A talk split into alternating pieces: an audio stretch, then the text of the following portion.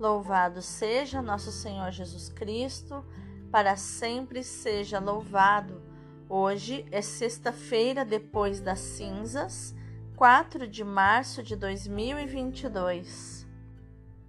São João Antônio Farina, propagador da devoção aos sagrados corações de Jesus e Maria, rogai por nós. A primeira leitura é Isaías 58, do 1 ao 9. Assim fala o Senhor Deus.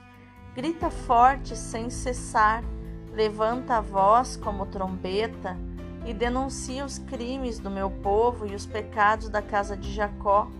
Buscam-me cada dia e desejam conhecer meus propósitos, como gente que pratica justiça e não abandonou a lei de Deus, exigem de mim julgamentos justos e querem estar na proximidade de Deus, porque não te regozijaste quando jejuávamos e o ignorastes quando nos humilhávamos? É porque no dia do vosso jejum tratais de negócios e oprimis os vossos empregados é porque ao mesmo tempo que jejuais, fazeis litígios e brigas e agressões impiedosas. Não façais jejum com esse espírito, se quereis que vosso pedido seja ouvido no céu. Acaso é esse jejum que aprecio, o dia em que uma pessoa se mortifica? Trata-se, talvez, de curvar a cabeça como junco e de deitar-se em saco e sobre cinza? Acaso chamas a isso jejum, dia grato ao Senhor? Acaso o jejum que prefiro não é outro quebrar as cadeias injustas, desligar as amarras do jugo, tornar livres os que estão detidos, enfim, romper todo tipo de sujeição? Não é repartir o pão com o faminto, acolher em casa os pobres e peregrinos? Quando encontrares um nu, cobre-o, e não desprezes a tua carne. Então brilhará tua luz como a aurora, e tua saúde há de recuperar-se mais depressa. À frente caminhará tua justiça, e a glória do Senhor te seguirá então invocarás o Senhor e ele te atenderá. Pedirás socorro e ele dirá: Eis-me aqui. Palavra do Senhor, graças a Deus. O salmo de hoje é o Salmo 50. Ó Senhor, não desprezeis um coração arrependido. Tende piedade, ó meu Deus, misericórdia. Na imensidão de vosso amor, purificai-me.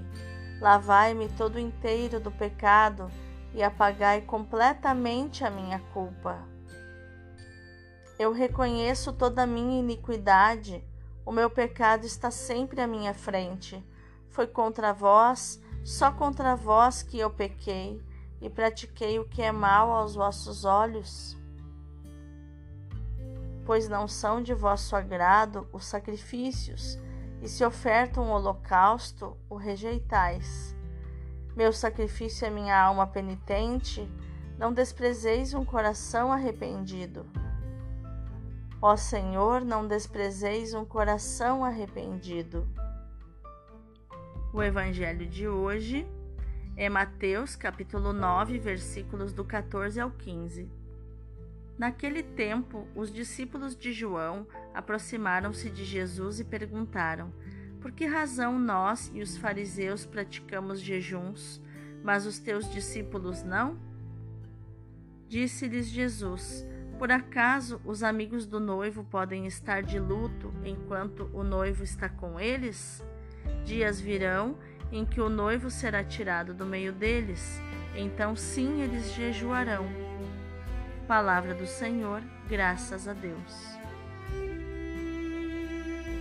Então, meu irmão, minha irmã, quais os ensinamentos de inteligência emocional e de inteligência espiritual nós podemos encontrar nos textos de hoje? Lembrando que hoje, para os católicos, é dia de abstinência de carne e também de jejum durante a quaresma. E por que jejum? Por que abstinência? Principalmente para lutar contra os impulsos da nossa alma, que são as nossas emoções. As nossas inclinações estão muito ligadas à gula, muito ligadas a satisfazer as nossas vontades logo que sentimos essas vontades. E o jejum, as mortificações, a abstinência de carne nos ajudam a não dar ao nosso corpo aquilo que ele quer, aquilo que ele vive pedindo. Na primeira leitura, o profeta pretende alertar o povo para a falta de autenticidade com que o povo vive. Ele quer proclamar o verdadeiro jejum e indicar as consequências positivas da ligação do jejum à prática da justiça. O povo tinha regressado do exílio cheio de entusiasmo e de esperança, mas as dificuldades eram grandes. Deus parecia surdo e indiferente às súplicas e ao culto do seu povo. Mas o profeta alerta para a prática de um jejum misturado com injustiças sociais e condena esse jejum. O culto deve estar unido à solidariedade com os pobres, caso contrário, não agrada a Deus e é estéril. As manifestações exteriores de conversão têm a sua prova real na caridade e na misericórdia para com os pobres e oprimidos. Isaías parece já ter ouvido as palavras de Jesus: Tinha fome e me destes de comer, tive sede e me destes de beber. Como está em Mateus 25, do 31 ao 46. Mas afirmar que o verdadeiro jejum e o verdadeiro culto consistem na caridade não significa negar o valor dessas práticas mas afirmar que elas têm sentido e valor em vista da mesma caridade. O jejum tem sentido e valor quando se torna expressão de amor a Deus e ao próximo. Por sua vez, o verdadeiro culto é a relação com Deus, sem individualismo e sem falsidade. Já o Evangelho nos mostra que os discípulos de Jesus são acusados de não jejuarem. Jesus responde, dando a entender que com ele começaram os tempos messiânicos, o tempo das núpcias, o tempo escatológico anunciado pelos profetas, tempo de alegria durante o qual não se jejua, pois o esposo está presente. Mas muitos não conseguem ver em Jesus o Messias esperado e não reconhecem que o verdadeiro que o reino de Deus é festa, é pérola pela qual se está disposto a deixar tudo com alegria, renunciar tudo, vender tudo para comprar esta pérola preciosa. A renúncia por Deus não é um peso, não há, é, não é preciso ter medo do rosto alegre do Senhor. O jejum cristão não consiste apenas em abster-se de alimentos, consiste, sobretudo, em desejar o encontro com Jesus Salvador. O contexto deste evangelho de hoje nos ajuda a compreendê-lo. Nos versículos seguintes, Jesus recorre a duas comparações. Ninguém põe um remendo de pano novo em roupa velha, nem se coloca vinho novo em odres velhos, que oferecem outra motivação em favor do comportamento dos discípulos de Jesus. Com a vinda de Jesus, começou o tempo novo do reino, em que já não se sentem prisioneiros do jejum e de outras práticas da antiga aliança. A novidade de Cristo não se limita a adaptar as velhas formas arranca o pano velho, rebenta os velhos odres, a um novo começo. A experiência com Cristo é algo revelado pelo Espírito Santo no nosso espírito. O reino de Deus não é uma renovação do velho, é algo completamente novo. O jejum começa a entrar na nossa cultura atual por razões de dieta, de estética, ou aconselhado por certas formas de religiosidade com origem no Oriente. A Igreja, como sempre, também recomenda o jejum, particularmente na Quaresma. Mas podemos entender mal as suas motivações ou até cair no egoísmo e, do, e no orgulho. Por isso, a mesma Igreja nos alerta para essas duas dimensões essenciais do jejum: a sua referência a Cristo e a sua dimensão de solidariedade. Por exemplo, nós jejuamos porque Cristo, o esposo, ainda não está totalmente presente em cada um de nós, nem na sociedade em que vivemos. O esposo está pronto, mas nós não estamos prontos. Ainda não nos deixamos invadir completamente pelo seu amor. Jejuamos para lhe dar um lugar em nós, dentro de nós, para que ele possa ocupar toda a nossa existência jejuamos para nos unirmos à sua paixão. Já no século II, era recomendado aos fiéis que não jejuassem nos mesmos dias em que jejuavam os judeus, mas sim na sexta-feira, em memória da paixão de Jesus. Mas também jejuamos para nos tornarmos sensíveis à fome e à sede de tantos irmãos para assumirmos a nossa responsabilidade na resolução dos problemas dos pobres e carentes.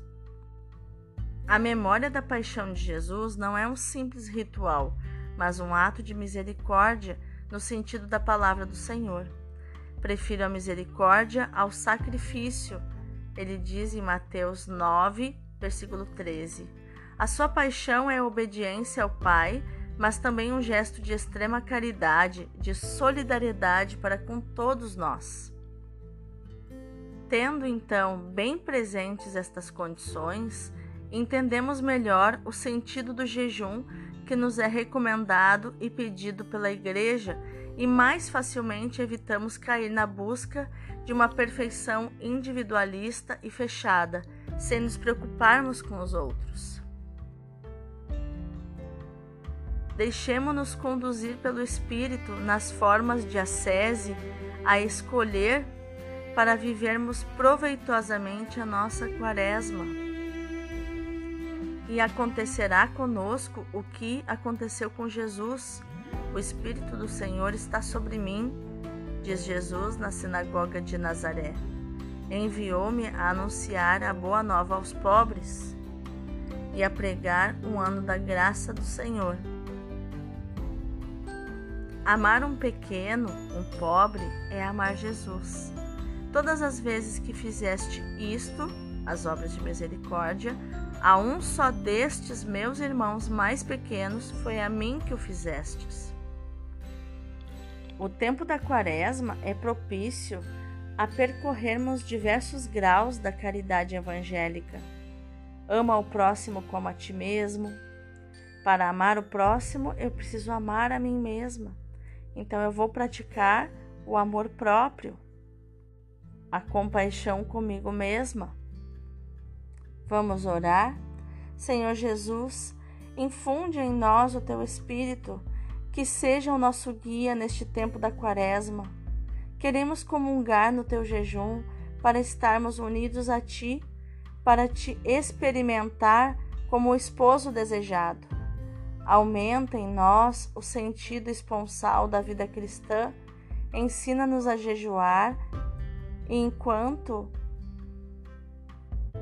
ensina-me, Senhor, a jejuar de modo que me faça esquecer de mim mesma, de quanto eu me afasto da meditação da tua palavra, de quanto eu procuro outros amantes e corro perigo de ser infiel a ti. Que o meu jejum me abra também ao amor dos irmãos e me faça percorrer o caminho da caridade até amar como tu amas. Até que o meu amor pelos irmãos seja reflexo daquele amor que reina entre ti, o Pai e o Espírito. Amém. Que no dia de hoje, meu irmão, minha irmã, você possa meditar e proclamar esta palavra de Mateus 9,13. Prefiro a misericórdia ao sacrifício. Deus abençoe o teu dia.